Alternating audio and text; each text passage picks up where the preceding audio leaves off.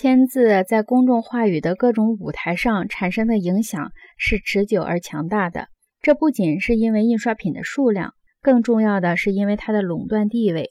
这一点应该得到足够的重视，特别是对于那些不愿意承认过去和现在的媒介环境存在重大差别的人来说。有时候我们会听到有人说，如今的印刷品远远多于过去，这无疑是对的。但是从17世纪到19世纪末，印刷品几乎是人们生活中的唯一消遣。那时没有电影可看，没有广播可听，没有图片展可参观，也没有唱片可放。那时更没有电视。公众事务是通过印刷品来组织和表达的，并且这种形式日益成为所有话语的模式、象征和衡量标准。印刷文字，特别是说明文的线性结构的影响，四处可以感受得到。例如，它影响着人们说话的方式。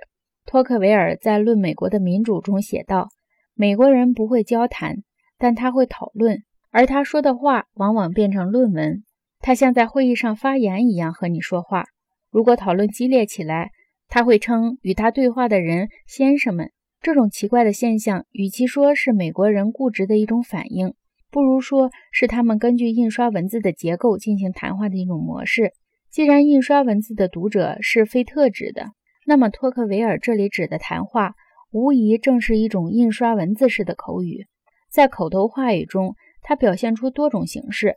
例如，在布道坛上，布道者用一种庄重的语气读出书面准备好的讲稿，语气中充满关于神性的客观分析，并希望将这种神性通过自然和自然法规揭示给人类。即使在信仰复兴运动向自然神论者的这种冷静分析提出了挑战时，充满激情的布道者仍然还是用一种能够轻易转化成书面语言的演讲术。在这些布道者中最有魅力的是乔治·怀特菲尔德。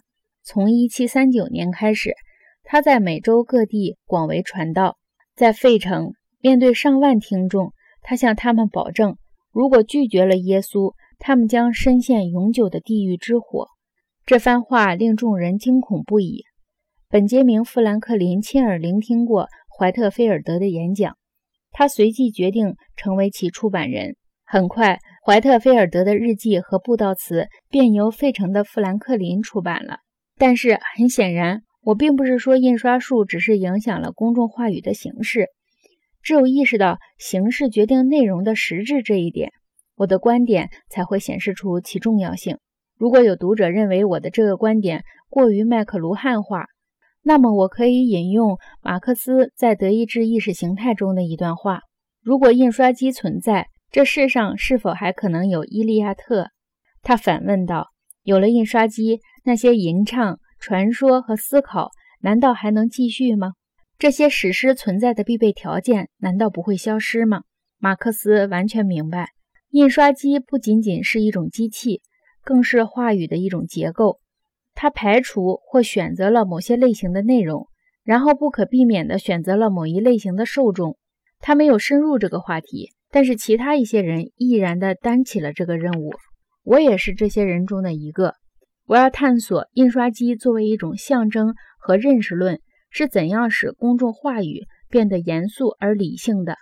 而今日的美国。又是怎样远远背离这一切的？